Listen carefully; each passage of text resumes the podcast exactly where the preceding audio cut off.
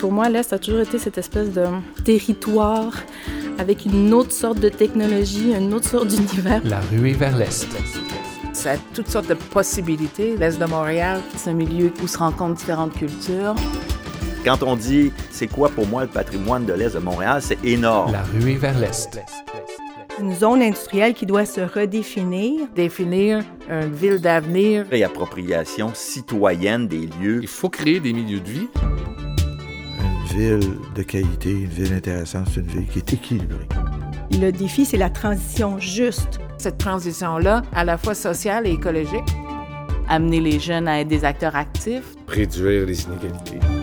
La ruée vers l'Est, saison 2. Quand on demande aux gens ce qu'ils veulent pour leur quartier, ils veulent un quartier duquel ils peuvent être fiers.